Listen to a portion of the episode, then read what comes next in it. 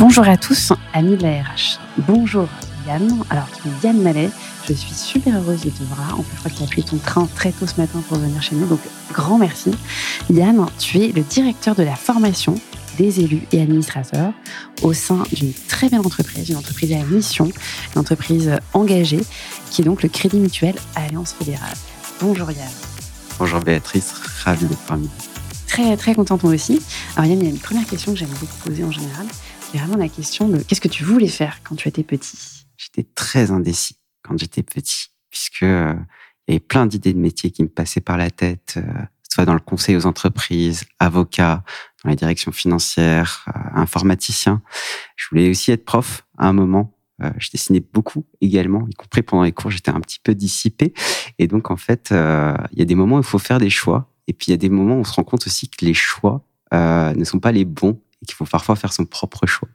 Et c'est comme ça que j'ai atterri dans une boîte incroyable qui s'appelle Crédit Mutuel Alliance Fédérale, où euh, c'est une boîte qui croit dans les gens, qui croit dans ses salariés et qui permet de faire des superbes euh, parcours de vie. Et, et c'est une boîte qui t'a fait confiance très tôt. Parce que Très du coup, en quelle année tu rentres au sein du Crédit Je Mutuel suis rentré en 2010. Tu as quel âge à l'époque? J'avais 22 ans. Ouais, donc super jeune. Et là, tu fais tes classes. Tu commences par quel type de métier? Est-ce qu'on te met, qu'il y a certaines banques, par exemple, tu commences comme euh, BNP Paribas, en général sur le terrain? Quelle est la, la culture un peu du, du Crédit Mutuel Alliance Fédérale Je suis rentré dans un service qui allait devenir le secrétariat général groupe, donc proche de la direction générale et de la présidence, En centrale, tout de suite au siège. tout de suite au siège, suite à une annonce qui était parue, mais de manière presque confidentielle. Incroyable. Et, euh, et en fait, c'était un service où on faisait tout. On faisait euh, de l'accompagnement, de la gouvernance et des décideurs, euh, des fusions-acquisitions, euh, des relations avec le régulateur des banques, puisque les banques sont un secteur extrêmement réglementé.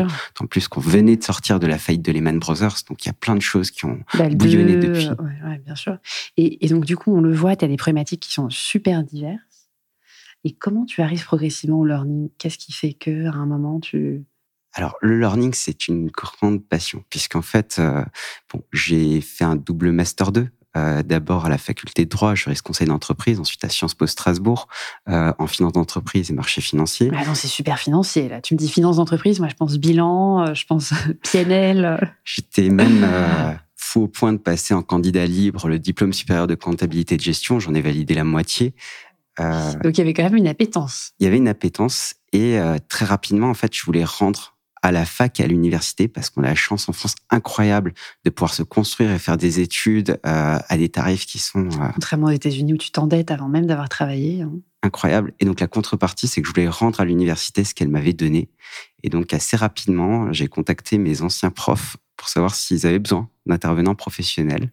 Et t'as quel âge, t'as? J'avais 26 ans. 26 ans. Et t'as pas peur de monter sur scène, avoir ta classe, tes élèves qui sont à peine plus, plus jeunes que toi Le- La plus grande peur, c'est qu'ils m'appellent monsieur, alors que j'avais 4 ans de plus qu'eux, et ça a été le cas. mais euh, mais c'était une formidable source d'apprentissage. À l'époque, je démarrais en tant que- qu'enseignant, euh, avec les PowerPoint, avec euh, les fameux bullet points Mmh. euh, imbuvables. J'ai j'ai Mmh. honte de cette époque, mais ça a permis de me construire aussi. Et petit à petit, en fait, euh, bah, on construit des formats interactifs avec eux, où on construit des formats sur la base de l'andragogie inversée. On va leur poser Alors- des questions. Ça, j'ai m'arrêter quelques uns. D'abord, qu'est-ce que tu enseignes là-bas?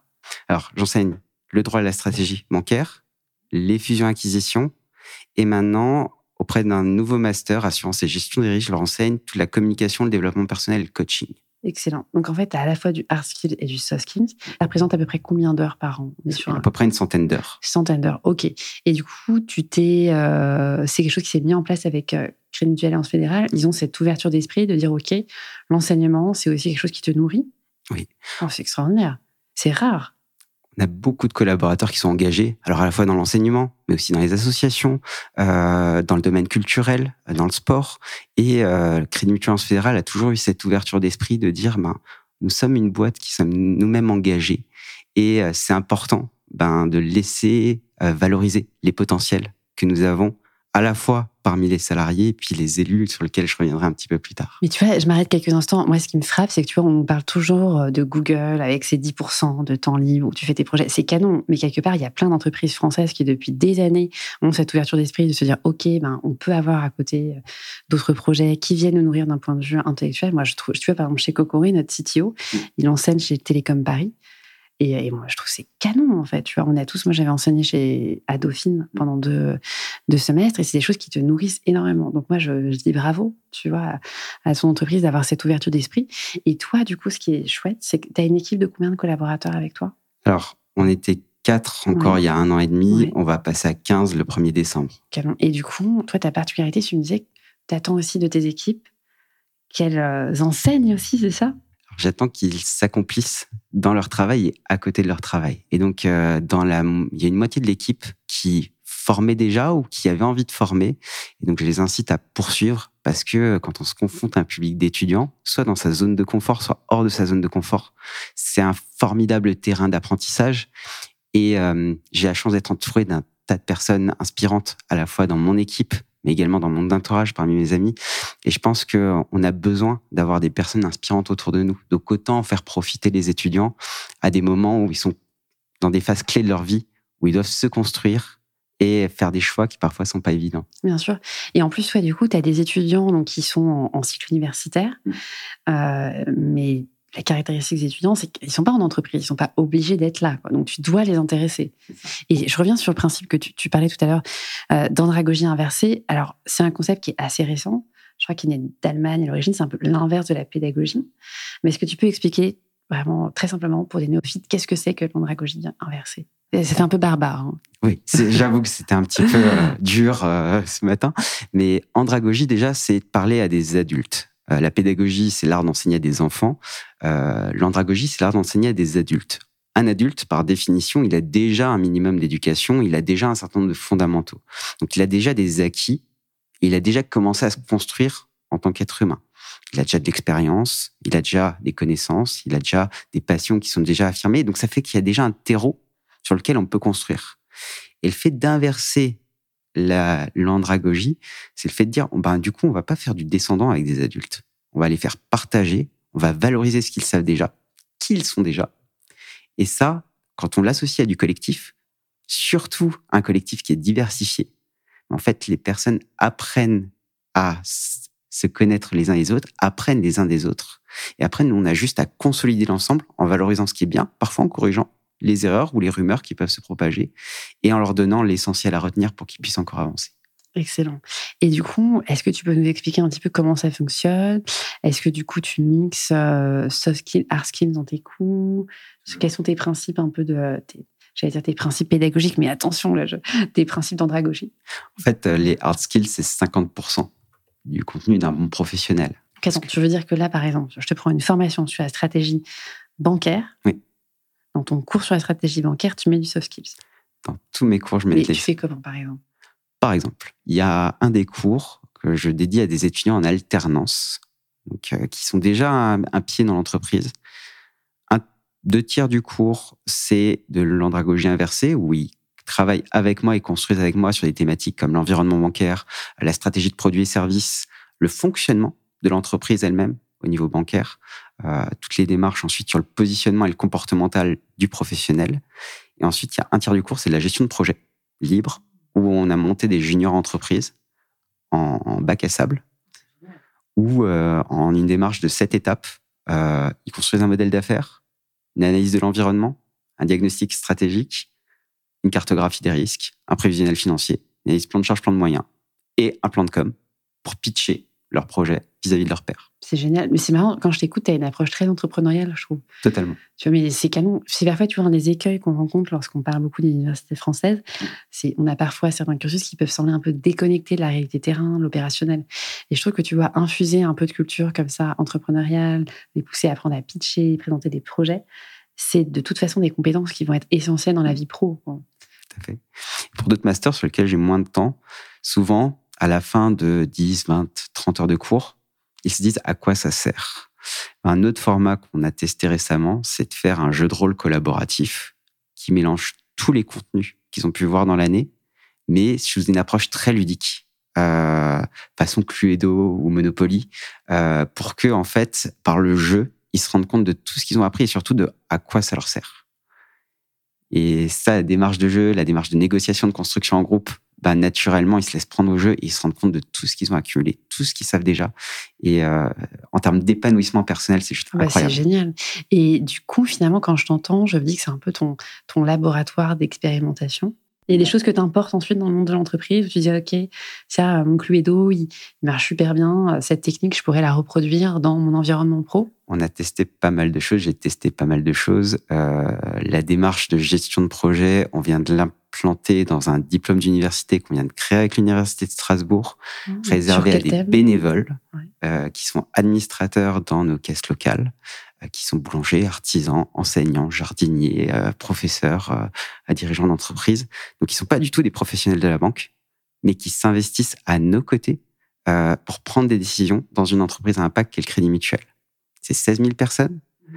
Et donc, on vient d'ouvrir ce diplôme avec l'Université de Strasbourg qui nous a fait confiance et qui leur offre l'équivalent d'un quasi MBA. C'est génial. 72 heures de cours. Alors, tu peux revenir un petit peu. Comment est née l'idée? C'est toi qui l'as porté, tu as poussé le sujet, tu t'es dit OK. J'ai la chance d'avoir un président, Nicolas Terry, qui est toujours en pointe des, de l'ensemble des avancées et notamment de tout ce qui peut avoir un impact sociétal, euh, qui est très soucieux avec euh, l'ensemble de nos dirigeants, Daniel Ball également, directeur général, euh, de notre gouvernance mutualiste, du fait que on est une banque qui n'est pas cotée en bourse, dont le capital est contrôlé par nos clients. C'est très fort en termes de culture et d'ADN. Ça a forcément un impact sur. Ça change tout on a des résultats qui du coup sont totalement réinvestis dans le développement et l'accompagnement de nos sociétaires et clients et dans l'impact sociétal. On prend des décisions qui sont dures parfois en termes commerciaux, mais qui sont utiles pour la société, pour les. Dans le cas du Covid notamment, euh, ah ouais. Et, ça, ça fait que à ben, un moment, ces sociétaires et clients qui s'engagent à nos côtés, qui sont bénévoles, qui donnent de leur temps, de leur énergie, de leurs compétences, parfois de leur réseau, ben on cherche à les reconnaître et les valoriser par l'intermédiaire de la formation des élus et des administrateurs. On a pas mal rénové les dispositifs, on y reviendra peut-être un petit peu après, euh, depuis euh, trois ans. Et euh, là, le, le clou sur le gâteau, c'était de pouvoir offrir un diplôme, une certification qui leur permette de valoriser leur engagement bénévole dans un contexte personnel ou professionnel. Et du coup, c'est offert à tous les bénévoles, les bénévoles ciblés. Comment ça se passe Faut candidater? Tu, tu mets un, filtre un peu de motivation? Tous nos dispositifs sont offerts à l'ensemble de nos bénévoles. Ils ne payent aucune formation, y compris leur déplacement, y compris leur hébergement, leur restauration. C'est l'école gratuite. C'est l'école 42, école 42 côté, euh, côté crédit. Pour 16 000 personnes. Et le diplôme, on ne peut former et accompagner qu'une soixantaine de personnes par an. Tout type de génération. Là, la promotion qu'on vient de diplômer, ça, ça date euh, il y a quelques jours, 34 euh, à 67 ans, venant de toute la France, à parité homme-femme. Et euh, pour certains, c'était la première fois qu'ils fréquentaient l'université. C'est génial. tu fais quand même un métier qui a vachement de sens, qui a beaucoup de sens. Je pense que j'ai la chance de faire un des plus beaux métiers du monde et c'est incroyable. On est d'accord là-dessus. Et du coup, qu'est-ce qu'ils apprennent dans ce cursus? C'est quel type de sujet? Quel type de... Il y a comme on est en partenariat avec la faculté de droit, de sciences politiques et de gestion de Strasbourg, avec des, professeurs qui ont une renommée euh, nationale dans le domaine du droit des affaires et du droit bancaire, il y a une grande partie des enseignements qui sont à connotation euh, juridique et management. Et nous, on prend en charge une autre partie des enseignements qu'on appelle l'administration stratégique mutualiste. On va faire de la stratégie, on va faire des RH, on va faire du développement durable et de la transition climatique et sociétale. Génial et euh, du conseil de décision. Donc, on a 72 heures en magistral en ligne et on a 13 heures de gestion de projet qui vont te rappeler ce que j'évoquais juste avant, puisque ce que j'avais testé avec mes étudiants, on a réussi à l'implanter euh, dans ce diplôme d'université en s'adossant sur des coachs salariés qui font partie soit de la formation ben, des élus, euh, soit d'anciens étudiants qui ont eux-mêmes vécu la simulation de gestion de projet dans le master que, dans lequel j'enseigne et qui ont intégré Crédit Mutuel en fédéral. Génial. Super fort. Ouais, ça me fait vraiment penser au modèle d'école 42 dans un monde un peu différent. Mm. Mais tu vois, cette dimension vraiment où tu mets pas un ticket d'entrée, mm. déjà tu lèves un énorme frein. Là, les thèmes que tu cites, c'est que des thèmes qui sont vraiment essentiels à la gestion d'entreprise. Donc, tu es vraiment en train de faire monter en compétence des gens. Et là, en termes d'impact social, c'est super fort. C'est super fort. Et, du coup, je reviens un petit peu à ton équipe parce que ça m'intéresse. Euh, on le sent, passionné d'enseignement. Je pense que là, tous nos auditeurs l'ont entendu, Yann. Euh, Aujourd'hui, pour toi, quelles sont les compétences qui montent euh, sur lesquels il faut se positionner quand on veut faire de la pédagogie? Tu vois, dans ton équipe, est-ce que tu as plutôt des profils euh, formateurs en présentiel, formateurs en ligne? Quelles sont les compétences où tu dis, ah tiens, là tu passes de 4 à 15 tout d'un coup. Quelles sont les compétences sur lesquelles tu dis, ok, là, il faut qu'on progresse plus Ça, ça m'intéresse. On est passé effectivement de 4 à 15 en mettant en place une organisation. C'est l'hypercroissance, ça. Hein c'est l'hypercroissance. En un an et demi. en adossant à la fois du comportemental et du technique. C'est-à-dire que on avait euh, dans l'équipe des personnes avec une très très forte intelligence émotionnelle, euh, qui ont des parcours de construction de leur carrière. Ils n'étaient pas du tout faits pour ça. Euh, souvent, ils sont rentrés dans le réseau bancaire. Parfois, ils étaient dans les filiales techniques. Parfois, ils étaient dans l'informatique.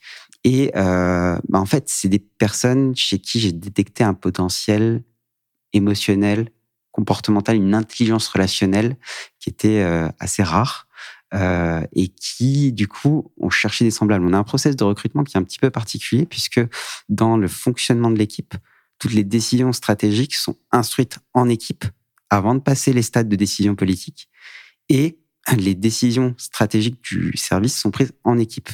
Donc là, par exemple, sur l'ensemble des postes, on a défini la fiche de poste ensemble. Il y a eu un premier entretien avec moi et puis l'équipe RH et la décision finale revenait en équipe. Attends, c'est super rare. En général, on est d'accord que la décision finale, c'est plutôt le boss. C'est rarement l'équipe. Et comment tu fais? Tu mets. Attends, on revient sur ton process, ça m'intéresse. Mm. Euh, la fiche de poste, elle est faite en équipe. Ensuite, tu lances ce recrutement. Il y a un premier filtre qui est fait. Par la RH. Par la RH. Vous recevez les candidats. Et là, du coup, ils sont reçus d'abord par toi et par. Euh, d'abord par moi. Je fais un pré-entretien aussi pour pour pas faire perdre de temps à l'équipe, puisque le dernier entretien, euh, le candidat peut se retrouver face à 5, 10 personnes faciles. De ton équipe Oui. Qui sont tous différents. Donc, il n'y a pas un clone euh, dans l'équipe. Donc, c'est.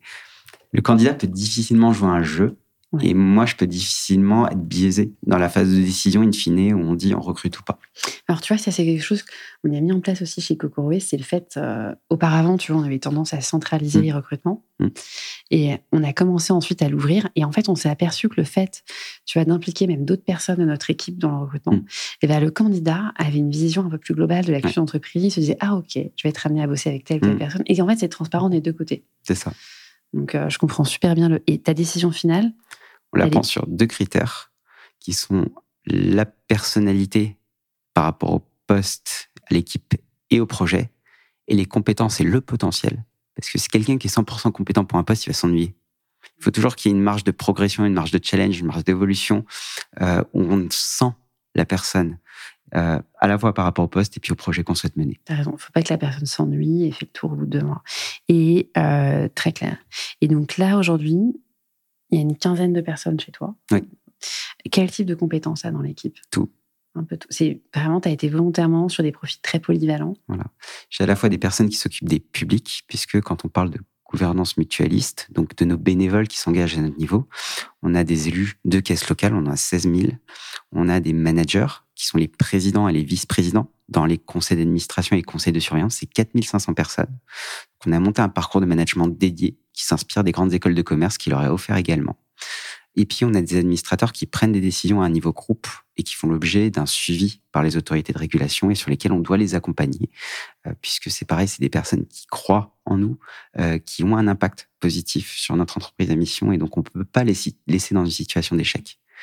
Ensuite, on s'est adossé à euh, une partie tech, puisque on a une partie transformation digitale et technologie dans l'équipe, une partie data et euh, une équipe multimédia qui est en train de se constituer également euh, pour développer toute la stratégie digitale dans le service pour optimiser le temps de euh, des élus qui sont consacrent un, temps limité au crédit mutuel et c'est tout à fait normal et on, leur en est reconnaissant.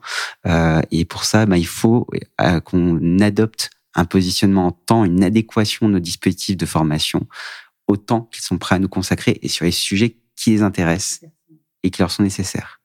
Et le dernier volet, c'est qu'on a un tas d'expertise dans le groupe, mais on avait besoin d'avoir des experts qui ont également une démarche andragogique, c'est-à-dire qui sont capables de prendre le niveau zéro d'une matière, d'un sujet, aussi technique soit-il, et d'amener au premier niveau qui est juste le nécessaire pour pouvoir faire son job. Et après, travailler l'envie et l'enthousiasme de dire, bah, les personnes qui commencent à apprendre ont envie de continuer à apprendre. Et c'est des cercles extrêmement vertueux. Et il faut pas générer de frustration dans le processus d'apprentissage en disant, bah, on n'a rien à vous proposer de plus. Et donc, on a pris des experts dans toutes les grandes catégories, à la fois de métiers du groupe et puis également nos sujets d'intérêt. Excellent. Et je reviens juste sur ta partie équipe multimédia. Est-ce que tu, toi, avec ces dernières années de crise sanitaire, tu as commencé à avoir une bascule de ton modèle de formation? Là, ta stratégie, c'est quoi? C'est, Quel est ton pourcentage un peu de présentiel, en ligne? Où est-ce que tu souhaites mettre tes efforts? Alors, le Covid a été un vrai révélateur puisqu'on était en 2019 encore 100% en présentiel. On avait, dans le cadre du plan stratégique qui est encore en cours dans Crédit Mutuel Fédéral, adopté des vraies ambitions sur la formation et l'accompagnement de nos administrateurs bénévoles. Et euh, le Covid nous a permis de nous transformer. C'est là qu'on a démarré des webinaires interactifs en montant jusqu'à 70 personnes euh, sur les publics cibles, animés exclusivement par des salariés et des élus euh, qui ont l'envie de partager, qui ont l'envie d'échanger et eux-mêmes d'apprendre avec euh, le public euh, sur un des modèles très interactifs également. On utilisait le chat euh, avec les moyens qu'on avait pour générer de l'interaction, puisque finalement le marché de l'attention, euh, il est très très compliqué aujourd'hui, et donc on a besoin d'utiliser des astuces pour garder le public attentif. On a testé l'auto-formation aussi, et puis on a testé un format qui nous plaît bien, c'est que ces élus bénévoles se retrouvent chaque mois dans leur caisse de crédit mutuel pour prendre des décisions. Et on s'est dit, si déjà ils consacrent ce temps-là au Crédit Mutuel, est-ce qu'on peut pas tenter de faire des micro-formats euh, d'une vingtaine de minutes qui peuvent être faits directement par le directeur ou par un élu dans la caisse de Crédit Mutuel et qui leur permet ben, de continuer à se former au fil de l'eau et sur des thématiques qui les intéressent? Donc tu capitalises finalement sur un temps où ils sont tous rassemblés pour vraiment euh, positionner un créneau. Et c'est un créneau de quoi? C'est 15 minutes C'est une formation un type formation flash, euh, commando 20 minutes. Alors, 20 minutes, beaucoup de descendants ont, mis aussi sur l'interaction et puis on mise aussi sur le temps d'après, puisque souvent les personnes déjeunent ou dînent ou partagent un, un apéritif. Bon bah, comme euh, dirait un collègue, il faut que ça infuse. Et le fait que ça infuse permet de générer des débats qui en fait vont prolonger le temps de formation finalement dans le temps de vie. Et c'est ça qui est intéressant nous à notre niveau. On teste aussi le multimédia pour faire gagner du temps d'explication et gagner davantage de temps d'interaction, de débat, d'atelier durant le temps de conseil. Et le temps multimédia, du coup, tu le déploies comment? C'est euh, par exemple euh, des e-learning avant d'arriver sur ta journée, histoire d'avoir les fondamentaux, ou après un ancrage, ou même pendant? Pendant. Pendant, d'accord. Pendant. Tu diffuses euh, On diffuse des micro-vidéos, des micro-podcasts, des séances de témoignages enregistrées sur des durées de 2 à 3 minutes, ce qui laisse du coup un quart d'heure d'échange avec les participants. Top. Et alors, du coup, tu, commençais à parler de format et ça m'intéresse. Euh, là, on est en fin d'année, on commence à réfléchir un peu aux nouvelles tendances 2023. Euh, on a certains puristes. Je recevais il n'y a pas longtemps Jean Recouillet qui avait lancé carrément son, studio à podcast. Est-ce que toi, tu as des formats où tu te dis, OK, ça, c'est un peu mon chou. Je vais pas t'influencer. Sache que moi, je suis fan de Twitch et je crois au Twitch de la formation. Mais voilà, c'est dit. Est-ce que toi, tu as des formats un peu chouchou, euh, que ce soit textuel, vidéo ou autre, où tu te dis, ah tiens, ça j'aime bien, je voudrais creuser? On est justement en pleine réflexion parce qu'on est en train de capter des tendances euh, de fond. Le présentiel descendant est quasiment mort. On a eu énormément de pertes sur les sessions qu'on a organisées euh, dans l'ensemble de nos territoires, sur lesquelles on avait déployé beaucoup d'énergie et pour lesquelles les personnes ne venaient plus. En revanche, il y a euh, des tendances fortes. La vidéo sur le purement descendant et sur des contenus presque snack, sur une durée de quelques minutes, pour que l'apprenant trouve le contenu qu'il a besoin au moment où il a besoin et sur le temps où il est prêt à y consacrer. Ça veut dire que le présentiel, qu'il soit physique ou digital, on peut l'allotir différemment en travaillant davantage en atelier, en collaboratif, en équipe, parce que ça permet aussi aux personnes de se développer un réseau et de rencontrer des personnes qui partagent les mêmes intérêts qu'eux et où ils vont se rendre compte de leur potentiel. Donc ça, c'est des tendances assez fortes qu'on identifie aujourd'hui, sans compter que l'évaluation, euh, quand on pense évaluation, on pense examen. Anxiogène. c'est hyper anxiogène, surtout que l'évaluation, c'est un jugement sur la personne. C'est très dur. Et aujourd'hui, la conscience de la culture de l'échec, de l'apprentissage au continu, de l'amélioration continue, euh, mérite encore beaucoup d'être développée. Il y a beaucoup de personnes qui sont sensibles au jugement Bien qui sûr. va être porté sur eux, que ce soit objectif ou subjectif, et donc rendre l'évaluation ludique pour en faire un vrai moteur de progression, euh, d'accomplissement de soi et d'épanouissement, c'est aussi un sujet qui nous intéresse beaucoup. C'est très difficile parce que tu vois, quand tu disais justement c'est c'est anxiogène, on le voit, tu vois souvent euh, les collaborateurs pour vraiment avoir ce côté, ça me renvoie à l'école, potentiellement mon échec scolaire ou vraiment les mauvais souvenirs de t'es en salle d'examen et et t'as ton prof. Et je crois beaucoup au fait, tu vois, de vulgariser, de rendre ludique les formats. Enfin, je trouve que tu vois un peu notre notre ADN. Euh, mais il y a vraiment ce côté euh, sortir un peu du carcan académique pour créer une, une expérience qui soit positive au final. Et donc, tu explores des modes un peu d'évaluation différents ou des formats un peu On est en pleine réflexion sur ces sujets Je sens que c'est confidentiel, donc on ne va pas aller sur ce Je sujet. te remercie. N'en dis pas plus. Ok, super clair. Et du coup, est-ce que tu as, je sais que euh, tu vas venir que tu es une entreprise qui est effectivement engagée, donc euh, c'est évident que des thèmes comme développement durable, tu, tu l'évoquais tout à l'heure, ça fait partie des sujets que- qui sont adressés. Euh, là, en cette fin d'année, on voit un gros boom sur les sujets de formation sur, relatifs à l'inclusion. Tu vois, on parle de plus en plus. Ah tiens, je me forme aux micro-agressions, je me former à l'intersectionnalité. Est-ce que toi, il y a des thèmes un peu qui émergent dans ta communauté d'élus? Alors ça peut être du hard skin, du soft skin. Qu'est-ce que tu sens un peu euh, être dans l'air du temps en ce moment? Nous sommes en train de former chaque élu et chaque salarié pour lutter contre toute forme de discrimination. C'est un sujet qui nous tient particulièrement à cœur puisque la discrimination, on en parle à toutes, à toutes les sauces. Euh, lutte, euh, égalité homme-femme, euh, discrimination intergénérationnelle. Et souvent, on la réduit à des stéréotypes, à des préjugés. Et on se dit que la sanction, c'est euh, simplement du pénal ou parfois un peu de mal-être. Alors la vraie sanction, c'est du mal-être profond des personnes, des dépressions, parfois des tentatives de suicide, euh, des sentiments d'échec profonds. Et euh, c'est quelque chose pour lequel on veut absolument lutter, parce que euh, on est personne n'est exempt de ça. On peut tous être maladroits euh, sur ces sujets-là. Et donc c'est vraiment un sujet de conscience collective et d'éducation collective qu'on a souhaité mettre en place dans l'entreprise à mission. Donc, on a développé un kit qui est actuellement en cours, à la fois auprès des salariés et auprès des élus, qui permet de les sensibiliser à la lutte contre toute forme de discrimination et qui permet d'avoir un impact positif auprès de nos sociétaires qui parfois ne savent pas à qui en parler. Parce que que- quelle est un peu ta typologie de sociétaire? Parce que je sais que tu disais, voilà, il y a vraiment des profils très larges. Il n'y a pas un portrait robotype, on peut pas dire. Non, tout Ouais, le monde c'est peut être sociétaire au Tout crédit mutuel. ouais, ouais. Donc en fait, en plus, ce qui est difficile sur ce genre de sujet, c'est que tu t'adresses à une cible qui est très hétérogène, quoi, Tout finalement. à fait. Donc tu, tu repars un peu des fondamentaux et ensuite tu commences à glisser un peu de contenu plus poussé. Alors, euh, sans vouloir tout dévoiler, mais c'est quand même intéressant. on a fait une séquence de témoignages où on a capté des témoignages d'élus, de salariés qui ont été victimes ou qui ont ressenti de la discrimination. On fait écouter ça pendant deux minutes aux élus et après on leur dit on inverse les rôles. Si vous, vous deviez former et sensibiliser à la lutte contre la discrimination, qu'est-ce que vous feriez? On les incite à réfléchir ensemble sur ces sujets et puis on va consolider leurs apports avec une vidéo de débrief. Ils vont avoir l'essentiel à retenir sur la lutte contre la discrimination, sans faire de grands cours, juste l'essentiel, avec des tips qui leur permettent à titre comportemental eux-mêmes d'être vigilants et d'accompagner à la fois des personnes qui peuvent être maladroites, mais également qui peuvent être victimes de discrimination, puisqu'il y a les deux volets à travailler, à la fois les auteurs maladroits, voire parfois totalement volontaires, et puis les victimes, et on les incite à communiquer sur ce sujet, notamment via les réseaux sociaux, pour dire on s'est formé, on est à votre écoute et on est là pour vous. Alors ça, tu vois, ça me parle beaucoup. Il y a deux choses qui me parlent dans ce que tu dis. Un, ce qui est très fort, c'est que tu as réussi à recueillir des témoignages. Et tu vois, je le vois lorsqu'on lance des formations, ce qui est il y a une résonance particulière, c'est quand tu arrives à avoir des. Ça peut être des verbatims textuels tout simples. Mm. Le mieux, c'est d'avoir vraiment une vidéo, parce que là, ça donne une résonance. Mais ça permet de se dire Ah, ok, ça existe, ça existe dans mon groupe. Et euh, voilà l'expérience vécue. Tu peux pas renier une expérience vécue qui est racontée. Et ça, je trouve que c'est incroyable que tu aies réussi à recueillir ça. Et la deuxième chose qui est encore assez rare, je dois dire, c'est de réussir à faire tes apprenants des ambassadeurs, tu vois, des fameux influenceurs. Mm. Euh, comment, qu'est-ce qui a fait qu'à un moment tu t'es dit, ok, euh, il faut qu'ils en parlent sur les réseaux sociaux, il faut qu'ils prennent la parole? En fait, c'est la culture du crédit mutuel.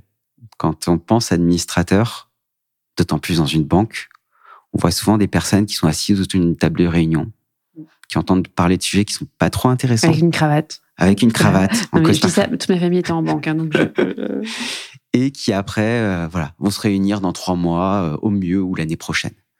Chez nous, Crédit Mutuel, c'est des personnes qui sont engagées, qui ne sont pas des professionnels de la banque, qui viennent parce que souvent le Crédit Mutuel les a accompagnés à des moments où il y avait besoin euh, d'être accompagnés dans des projets de vie, dans la création d'entreprises, euh, face à des difficultés personnelles, et qui parfois sont reconnaissantes du Crédit Mutuel, parfois simplement se reconnaissent dans nos valeurs, dans l'état d'esprit qu'on porte, de solidarité, de proximité, euh, d'entraide, de coopération, euh, qui est le modèle sur lequel s'est fondé le Crédit Mutuel, et qui avait envie d'aider. Et donc en fait, non seulement ces personnes-là participent à la stratégie du Crédit Mutuel, depuis la caisse locale jusque au niveau groupe, et dans tous les plans stratégiques qu'on a montés euh, récemment, on a associé l'ensemble des élus de caisse locale. Donc les 16 000 sociétaires clients ont pu donner un mot sur nos orientations stratégiques.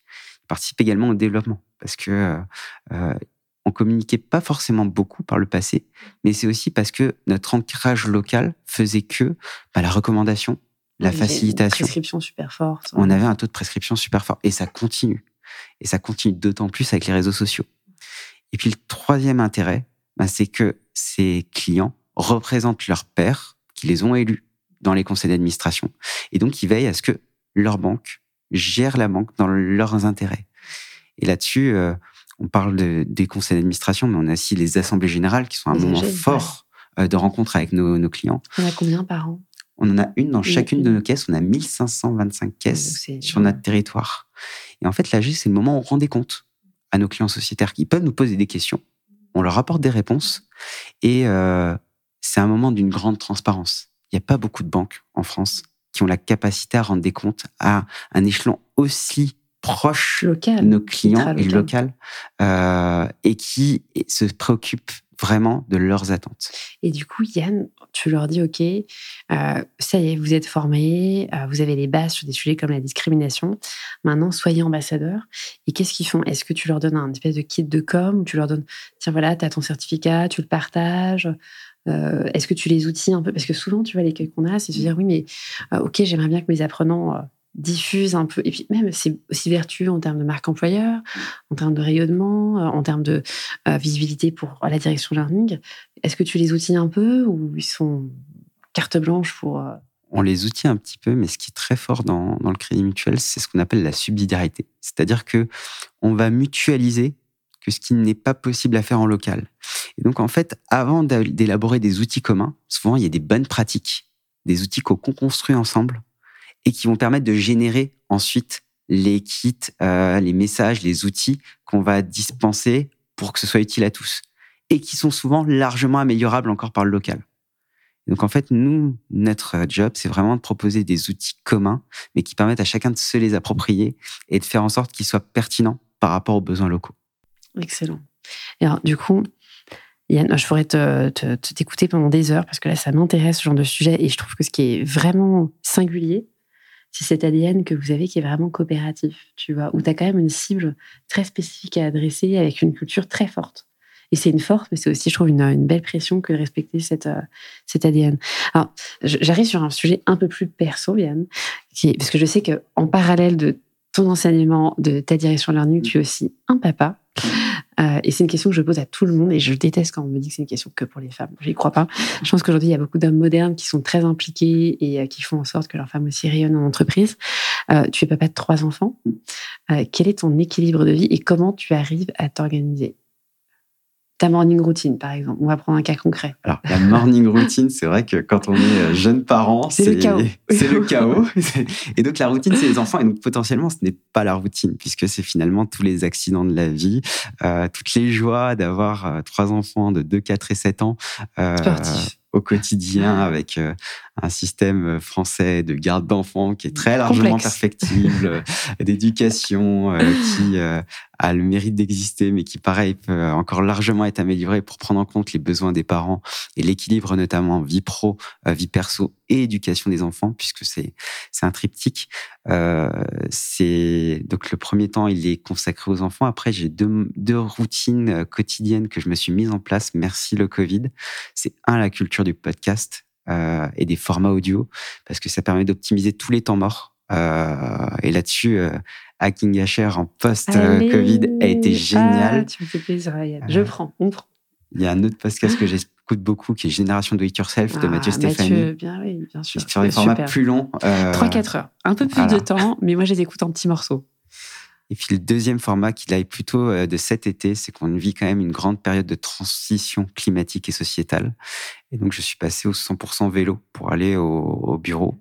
Et euh, finalement, le, fait de retrouver du temps long, euh, de prendre euh, ses pédales plutôt que de s'enfoncer dans la voiture, tout en pouvant écouter des contenus audio, ben voilà, ça me permet aussi de retrouver une certaine hygiène de vie et de me dire que voilà, on, a une culture du télétravail, un dispositif de télétravail qui est génial euh, dans Quel ton ratio un peu On est à deux jours en télétravail et trois jours en présentiel, euh, avec un jour de réunion dans l'équipe, euh, ce qui permet, un, de garder la cohésion d'équipe, deux, de s'adapter à l'équipe de vie de chacun, et trois, de pouvoir aussi avoir un équilibre vie pro, vie perso qui est permis par le groupe.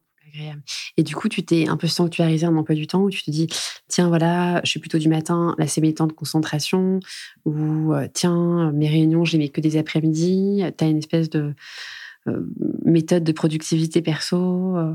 Alors, j'en ai quelques-unes. Il y a un bouquin incroyable sur le sujet qui s'appelle La 25e heure, qui est comment on trouve tous les petits outils qui vous permettent de gagner du temps dans, dans votre quotidien. Donc, ça louer un temps pour traiter les mails, ne plus mettre des réunions d'une heure, mais 45 minutes. Comme ça, on se laisse le petit quart d'heure pour faire le compte-rendu, pour euh, checker une urgence. Euh, définir un objectif dans la réunion avec un verbe d'action en ayant euh, des parties clés, un facilitateur, un rapporteur, qui permettent de faire en sorte que la réunion se déroule bien. Et puis, euh, s'accorder des temps à la fois de deep work, où on va pouvoir se concentrer vraiment sur un sujet sur lequel on souhaite avancer, et également de réflexion personnelle, euh, pour pouvoir aussi prendre du recul euh, régulièrement euh, sur notre quotidien. Là, tu as parlé d'un- d'une notion qui me parle beaucoup, celle de deep work. Euh, vraiment de travail profond. C'est un moment de concentration où tu n'es pas perturbé. En général, tu coupes tes notifications, tes mails. Et trop souvent, euh, moi, je rencontre des, des, des directions learning qui sont parfois sous l'eau, submergées, et qui se laissent un peu tyranniser, euh, soit par les sollicitations externes, par les notifications euh, mail, Slack, Team. Et en fait, cette notion de deep work, c'est des temps que tu sanctuarises dans ton agenda. Donc, tu mets vraiment des créneaux. J'appelle ça deep work, focus, ou même carrément quand je veux être très explicite, nos rendez-vous, tu vois. Et c'est du temps euh, que tu prends pour te concentrer sur des tâches euh, vraiment de fond en général. Et ça, tu arrives à le mettre dans ton agenda et c'est respecté? Je le mets dans mon agenda, mais je le veille à le faire avec parcimonie, parce que le rôle d'un manager, C'est d'être- c'est d'être coach, facilitateur vis-à-vis de son équipe. Donc le grand principe, c'est la porte ouverte, que mon équipe puisse me contacter à n'importe quel moment, parce que le but, c'est pas les freiner. On doit pouvoir déléguer tout ce qui est stratégique à l'activité du service, tout ce qui est core business. Et donc, euh, moi, je suis là pour eux. C'est pas l'inverse. Je suis pas dans le contrôle, je suis dans la confiance. Et je dois leur donner les outils, les moyens pour leur permettre d'accélérer et de faciliter les choses et de déminer les sujets qui peuvent être sensibles. Excellent. Et du coup, alors je vois que tu écoutes des super podcasts. Est-ce que tu as des recos euh, pour, j'allais dire les vacances de Noël qui arrivent bientôt, mais elles sont pas tout à fait bientôt, mais est-ce que tu as des recos lectures, films, ou même, tu m'as déjà dit des podcasts, mais des inspirations que tu nous, nous recommandes un peu pour ouvrir les chakras?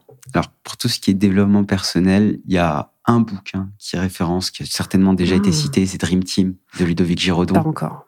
Qui Très est bien. juste la Bible du manager positif euh, en 2022 et au-delà.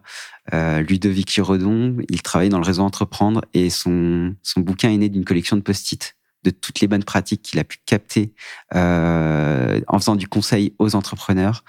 C'est un bouquin qui est un best-seller et je vous invite vraiment à le lire.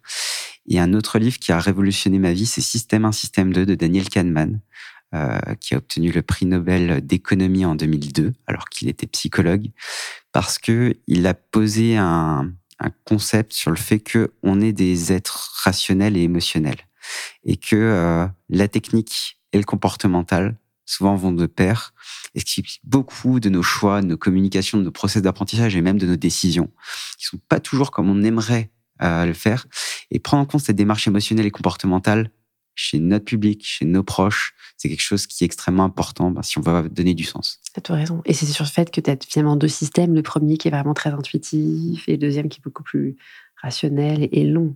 Super lecture, là, dis donc. Hein. High level. Et tu as un bouquin léger que tu nous recommandes, un roman ou- Je lis beaucoup de BD. euh, Ah, tu sais que moi aussi.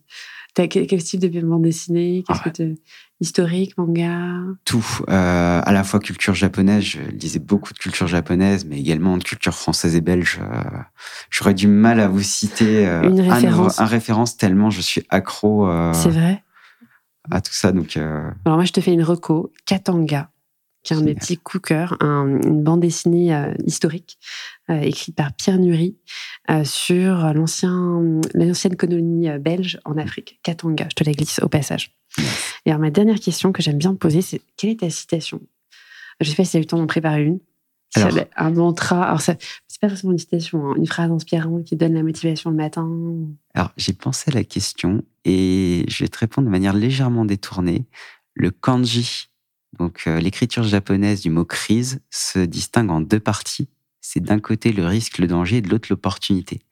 Ça, c'est quelque chose que j'ai appris malgré moi en finance, quand on parlait d'options. C'est qu'il y a toujours un moment, quelque chose de négatif qui peut arriver à toute situation et qu'on doit anticiper. Mais qu'on doit aussi, et la période s'y prête bien, c'est un petit peu euh, le climat ambiant est quand même assez euh, oppressant. Euh, bah, Il y a toujours des opportunités, il y a toujours des moments de lumière à capter et à valoriser. Et donc, euh, le petit conseil, c'est quand vous vivez une situation qui est pas simple, sachez toujours distinguer l'opportunité, le positif qui peut, que vous pouvez en retirer. Vous y gagnerez nécessairement. Excellent. C'est une très belle fin. Yann, j'aime beaucoup. Moi, ce que je retiens de notre échange, c'est trois choses. Un, c'est la richesse des side projects. C'est-à-dire que finalement, euh, ce que je trouve fou, c'est que tu arrives à enseigner une centaine d'heures par an à côté et on le voit, c'est un peu ton, ton incubateur d'idées pédagogiques. Et euh, je suis bluffée par la façon. Je pense que tu as des étudiants beaucoup de chance, tu vois. Mais je suis bluffée par euh, ton Cluedo, tes jeux de rôle, ta junior entreprise. Je trouve que c'est vraiment génial. Et tu vois, le fait que tu puisses ensuite l'importer dans la sphère entreprise, ça donne beaucoup de chance. Deuxième chose que je retiens, c'est que finalement, on est dans une société où aujourd'hui, on parle beaucoup de la raison d'être d'entreprise, de l'impact, et on oublie que les directions learning peuvent avoir un impact en interne et en externe. Et je trouve ça génial, la formation que vous avez lancée avec l'Université de Strasbourg, qui est gratuite, ouverte à tout. Voilà, ça c'est un exemple concret d'impact, tu vois, c'est du tangible, c'est pas des belles paroles. Et euh, la troisième chose que je retiens, c'était hack productivité. Euh, moi, je suis vraiment fan de ce genre de choses depuis quelques années. C'est un sujet qui m'intéresse beaucoup. Et je crois que c'est quelque chose, tu vois, qu'on n'enseigne pas assez à l'école. Et que euh, la gestion du temps, les priorités, l'organisation personnelle, c'est aussi une des clés hein, de l'équilibre de vie. Et euh, c'est un sujet qui doit être vraiment euh, beaucoup poussé. Euh, merci beaucoup Yann pour ce super témoignage. J'invite tout le monde à te retrouver sur ton profil LinkedIn où tu postes régulièrement tes actualités et où j'ai commencé à te suivre il y a quelques temps. Et, euh, et c'est un plaisir. Merci beaucoup pour ton témoignage. Merci beaucoup, Béatrice. À très bientôt, Annie de la RH.